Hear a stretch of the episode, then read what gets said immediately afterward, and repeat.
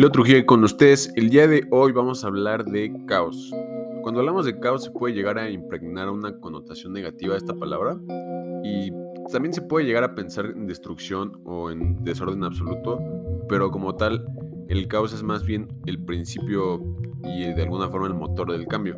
El caos pues es un fenómeno justamente dinámico que ocurre cuando algo cambia, aunque también se le puede considerar como el motor o el preámbulo pues, del cambio, o sea, lo que sucede antes de.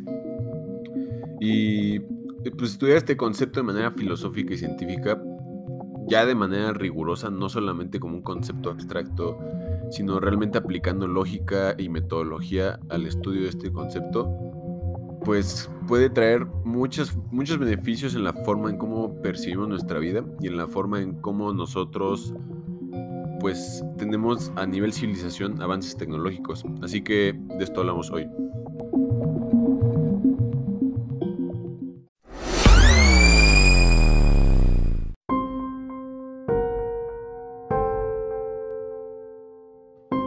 Y pues bueno, vamos a empezar con unas definiciones que tiene la RAE que nos van a dar una pues una perspectiva de lo que se ha consensado acerca de este concepto si quieren en la lengua española, y es como tal. La primera definición dice que es un estado amorfo e indefinido que se supone anterior a la ordenación del cosmos. O sea, que se a priori al cosmos. Antes solamente había caos y del caos surgió el orden, ¿no? Es como una, una, una idea recurrente en muchas religiones incluso. Entonces, luego otra definición es confusión, desorden, y la tercera definición pues es física y matemática eh, y dice que es el comportamiento aparentemente errático e impredecible de algunos sistemas dinámicos deterministas con gran sensibilidad a las condiciones iniciales. Y pues este punto es bastante importante, este último punto, porque es creo la forma, siquiera la forma matemática y científica es la forma pues más realista que tenemos de poder acercarnos a este concepto eh, del caos, ¿no? O sea, creer que había algo antes del universo que era caos, pues sí, o sea, es válido, pero la única forma de que podamos en algún punto de nuestras vidas o de nuestra civilización llegar a entender si esto realmente ocurrió, pues requiere, este, requiere una rigurosidad científica fuerte. Entonces, pues, y, justamente todo surge eso, ¿no? O sea, todo surge de nuestra necesidad, de la necesidad que nosotros tenemos como especie, como seres individuales, de generar mapas de realidad, generar modelos mentales, generar sistemas que nos permitan pues entender mejor y de manera más genuina la realidad. Porque como tal, pues contamos con sentidos que nos permiten percibir la realidad. Pero pues, justamente a medida que ha avanzado la civilización, pues, la capacidad de cuestionar lo que percibimos como verdadero, pues también ha cambiado.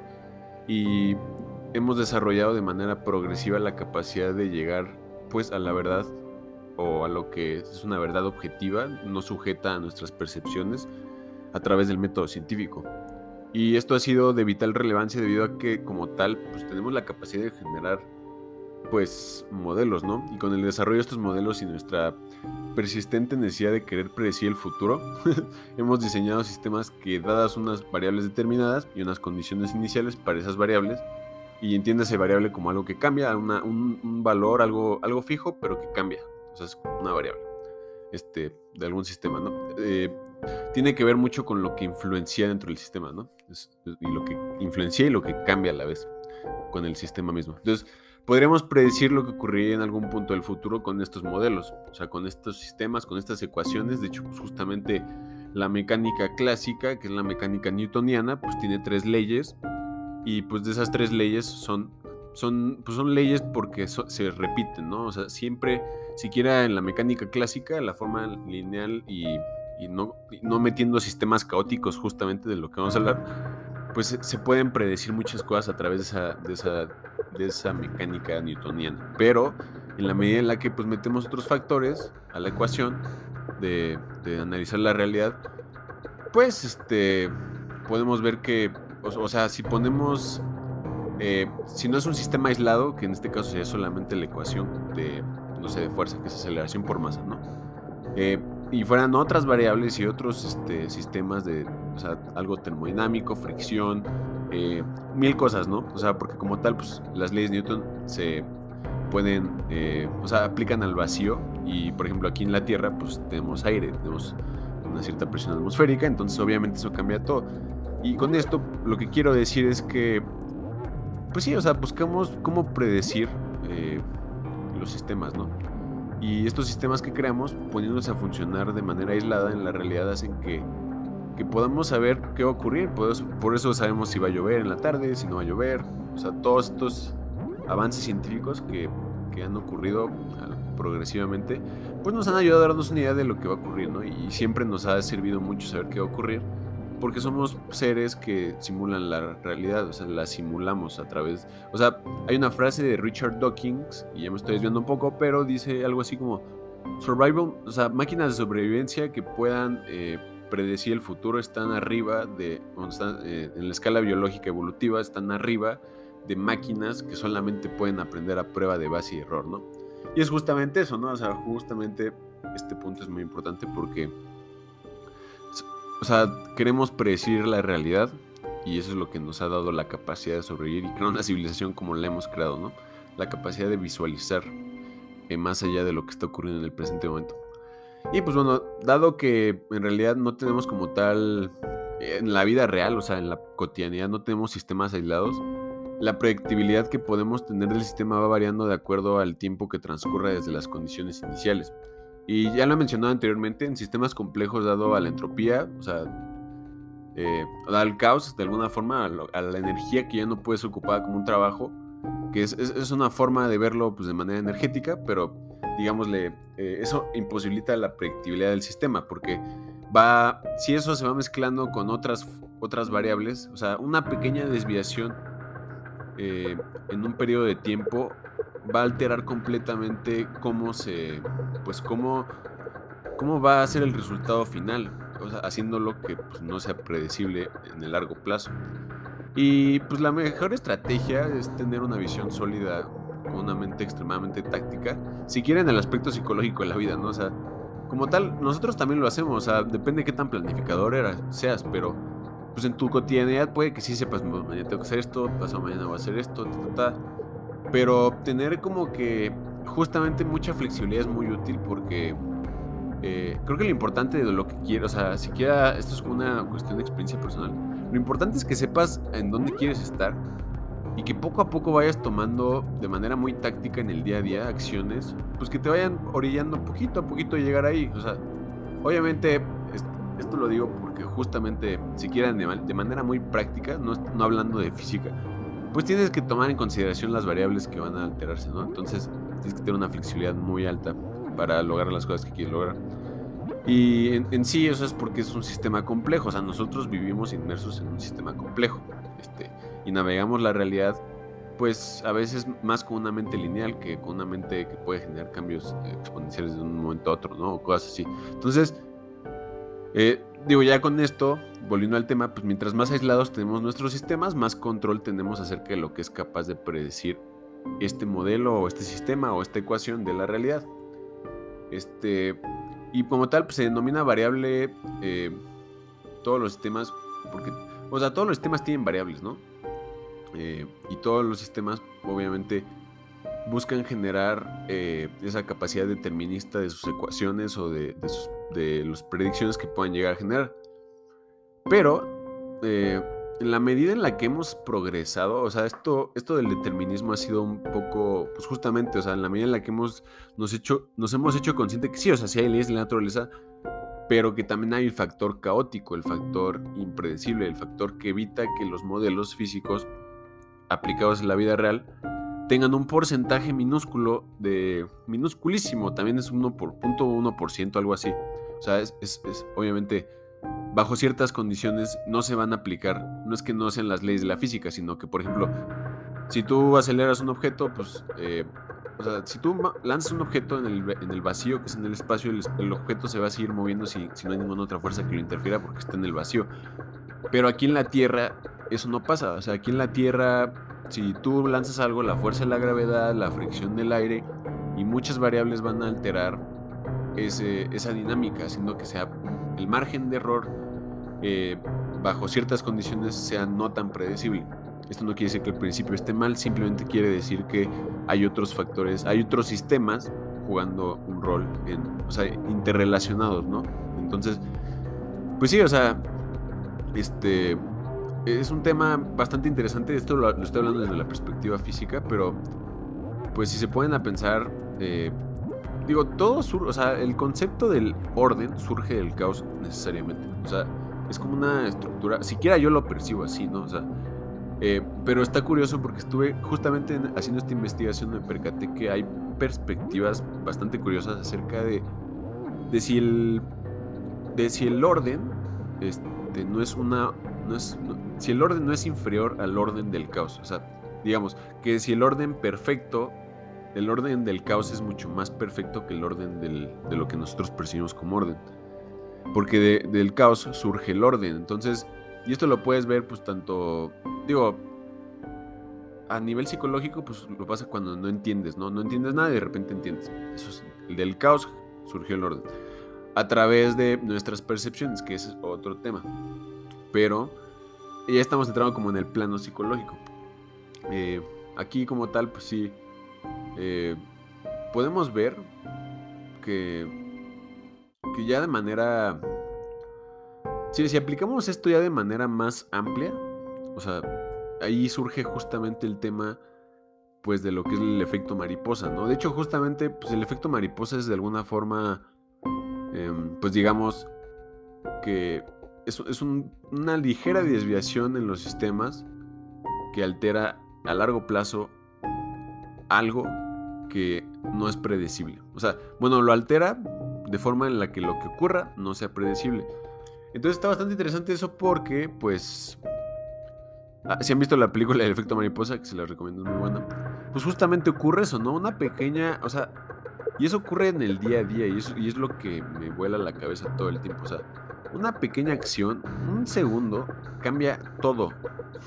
Tus planes, tus tácticas, tus, tus o sea, todo, todo, todo, todo. Y, he llegado a la conclusión de que, pues, aceptar el caos, ir fluyendo es mucho mejor y hasta más táctico y estratégico que ir imponiendo ciertas cosas en la realidad.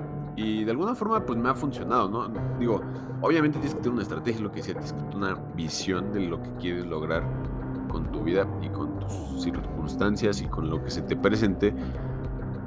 Pero también tienes que ser muy táctico en el Inter porque no siempre se va a poder. O sea, estás limitado justamente, y esto es, esto es un concepto pues ya más determinístico, ¿no? Y ahorita vamos a hablar de determinismo. Pero este, pues sí, o sea, y creo que el determinismo juega un rol importantísimo porque, o sea, ahorita creo que si vemos el orden, pues sí, o sea, el orden hace predecir las cosas, pero el, determinismo, pues justamente es esa parte que sostiene que, pues no, no este, no hay como no hay libre albedrío, ¿no? O sea, de alguna forma, pues estamos sujetos a ciertas condiciones que nos van a orillar de X o Y forma. Pero el punto de todo esto a lo que iba es que como tal, pues esos pequeños cambios alteran tu realidad y tienes que ser muy flexible, ¿no? Y pues eso es un ejemplo claro, o sea, el ejemplo del efecto mariposa justamente por el aleteo de una mariposa cómo se podría generar un huracán en, en dos años eh, por, este por X cosa, ¿no? O sea, en Florida o donde sea.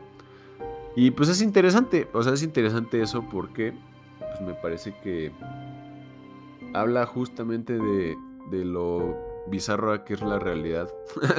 o sea, mientras más te abstraes en este tema, o sea, y está curioso porque muchos científicos este, eh, han llegado como a ese punto del Dios, ¿no? O sea, como tal, o sea, siquiera el Dios que, que, al que habla, del que habla este Einstein no es el Dios como católico, ni cristiano, ni, ni cualquier Dios, ¿no?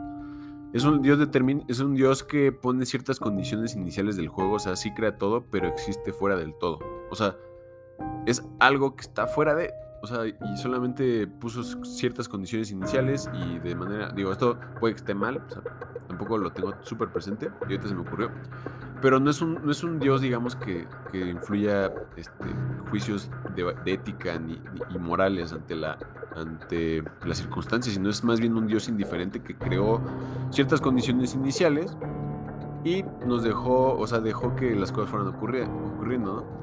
Pero está curioso cómo todos los caminos se van entrelazando, pero también es otra forma de nuestra psicología como juega para ver esos patrones y asociarlos a nuestra misma experiencia. Entonces, se me hace un tema muy interesante y por eso lo estuve estudiando y estudié muchas aristas. O sea, de todo lo que le estoy platicando, sí, sí estuve como que leyendo varios artículos, viendo varios videos para entender este, justamente pues el orden, ¿no? O sea, el orden y el caos. O sea, porque sí, o sea, podrían decir, no, pues es un concepto X, ¿no? O sea, pues todos sabemos que, que hay caos y que la vida es caótica. Pero mientras más entiendes, o sea, si quieren me dejó, me dejó una lección que les voy a compartir al final, pero sí creo que sí, sí tiene valor estudiar esta idea, por eso hice este episodio. Y pues ahorita ya atendiendo a la pregunta que les dije que íbamos a atender, es la de, pues el orden es más perfecto que el caos o es el caos una forma superior de orden, ¿no? Es lo que les planteé hace unos minutos. Y pues bueno, hay muchas formas de sobrellevar esta pregunta. Como les había dicho, pues está la perspectiva matemática y física y la perspectiva también psicológica de las cosas. Eh, como tal, el orden y el caos pues dependen de, de la inteligencia psíquica de manera psicológica del, del, observador, ¿no? Y eso es un punto muy importante porque hay, una teoría bien loca que se llama el biocentrismo de Robert Lanza, que es un, este, creo que un astrofísico de la NASA, algo así. Obviamente, es más que nada un experimento, es más que nada un experimento mental, o sea, es como un juego mental pero que plantea que la vida es lo que le da estructura al, a la al universo. O sea, sin vida, o sea, sin un ser animal que, que busque patrones, eh, la estructura, la, la, fábrica de lo que nosotros percibimos como real y lo que es consensuado se distorsiona. Porque, eh, y eso ya toca temas de mecánica cuántica y cosas que la vean entendí en el video. Y no quiero que lo tomen como verdad, porque la verdad no tengo una certeza al respecto, solamente se me hizo muy curioso esa, esa perspectiva, ¿no? De, de, que pues la vida está en el centro de, de, lo que nosotros percibimos como realidad. No es, no es al revés, o sea, no es que exista fuera de, o sea, nosotros, la percepción, digamos que fija ciertos patrones en la realidad. Y según la teoría hay como ciertos... Eh, y si ven este podcast, les voy a dejar el video más adelante en mi perfil de Facebook para que lo vean. Este, pero el punto es que, pues miren, o sea, la realidad tiene. La forma en la que percibimos la realidad está estructurada en pequeños lapsos de conciencia. Y nosotros percibimos una realidad sólida porque entre esos lapsos de conciencia, y, y podemos también hacer patrones y predefinir la realidad haciendo modelos, es porque en esos intervalos de conciencia hay conexiones información que se traslapa en cada transacción, si lo podemos ver así, si lo queremos ver así, ¿no? Entonces, cada lapso de conciencia pues, nos da siquiera nuestra memoria como la estructura del universo, o sea, porque hay información que se traslapa.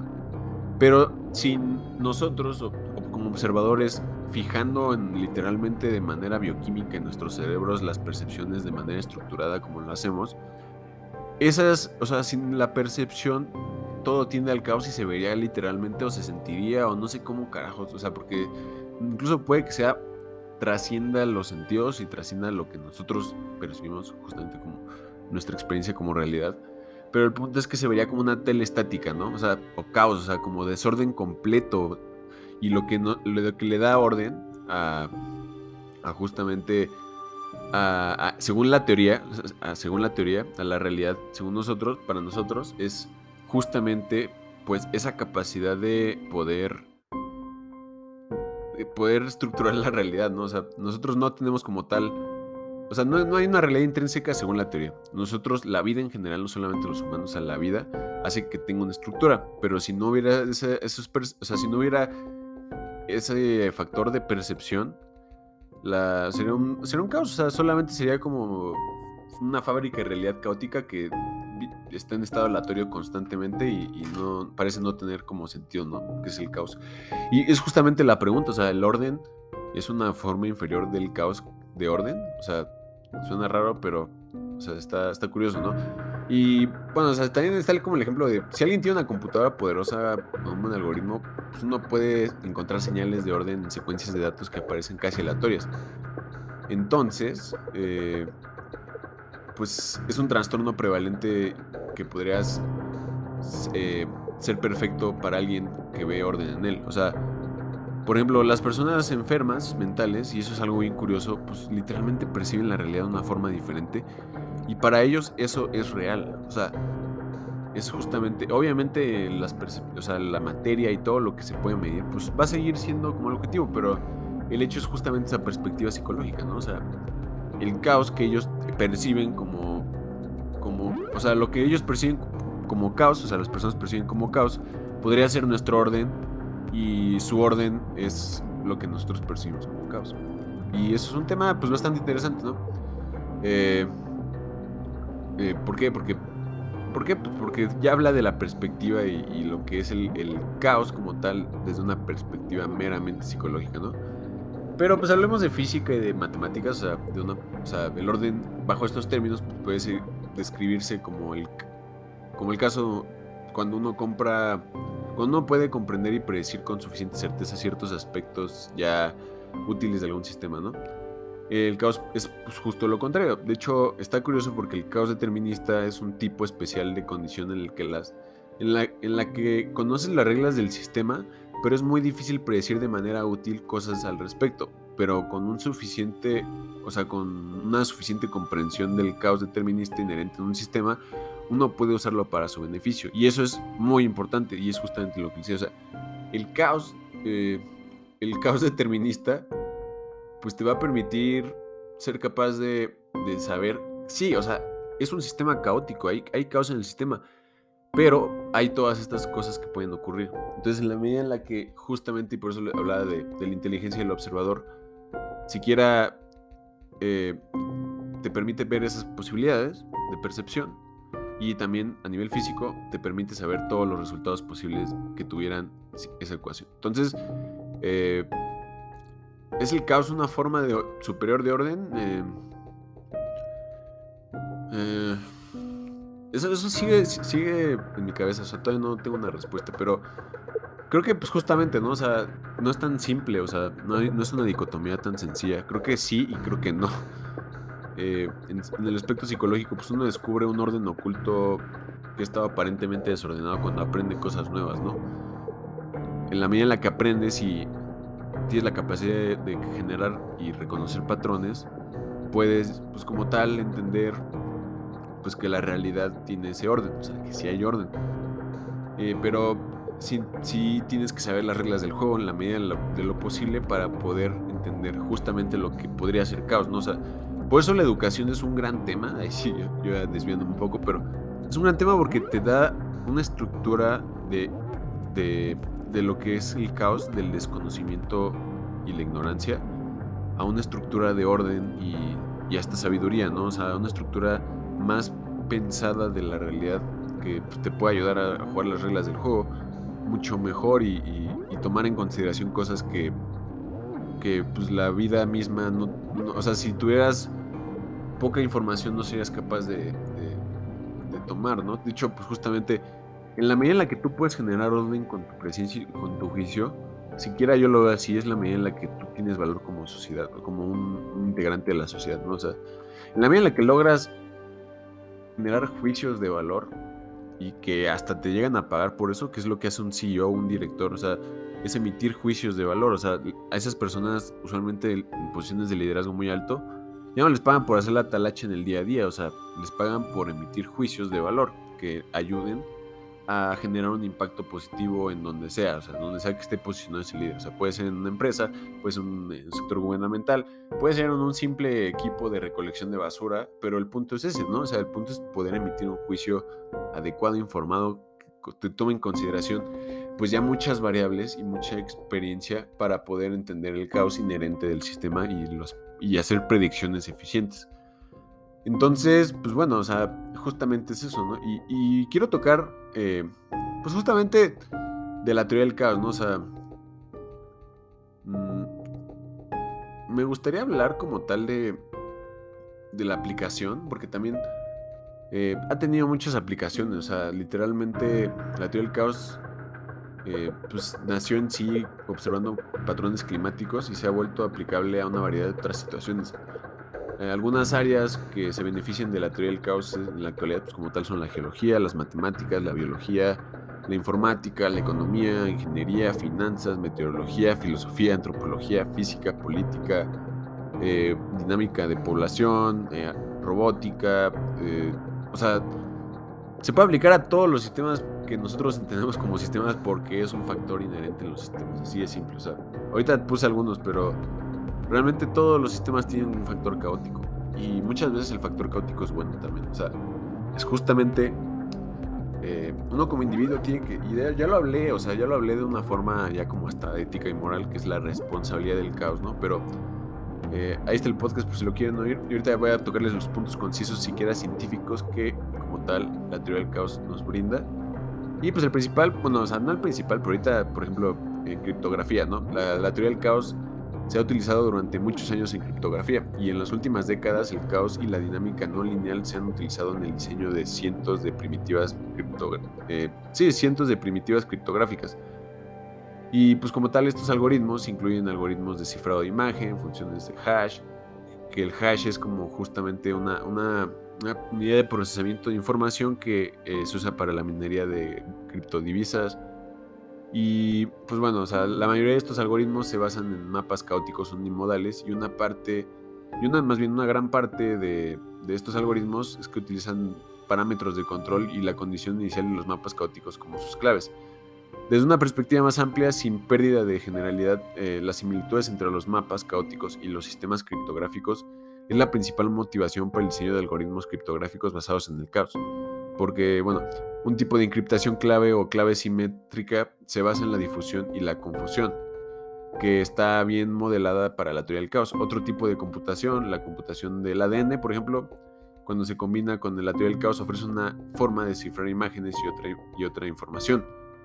Eh, y se ha demostrado que muchos de los algoritmos criptográficos de DNA, o sea, del caos, no son seguros o se sugiere que la técnica aplicada pues, no es eficiente. Eh, y bueno, esto lo digo porque acabamos de justamente descifrar el genoma humano, ¿no? O sea, esto se ocupó para ese proceso. Entonces, también la robótica, o sea, la robótica es otra área que recientemente se ha beneficiado de la teoría del caos. Eh, en lugar de que los robots actúen en un tipo de refinamiento de prueba y error para interactuar con su entorno, la teoría del caos se ha utilizado para construir un modelo predictivo, dinámica caótica, eh, o sea, un modelo predictivo y la dinámica caótica ha sido exhibida por robots bípedos pasivos que caminan y se pueden estabilizar y cosas así, o sea, está curioso. Y bueno, la biológica, que durante más de 100 años los biólogos han estado rastreando poblaciones de diferentes especies con modelos de población.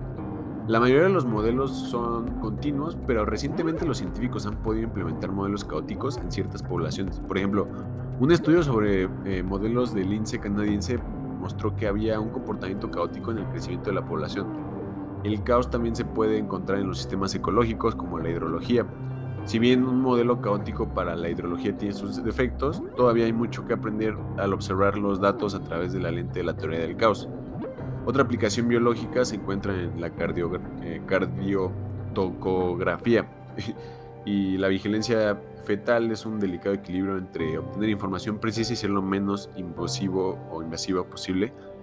Eh, y como tal, pues se pueden obtener mejores modelos de signos de advertencia de hipoxia fetal a través del el modelado caótico.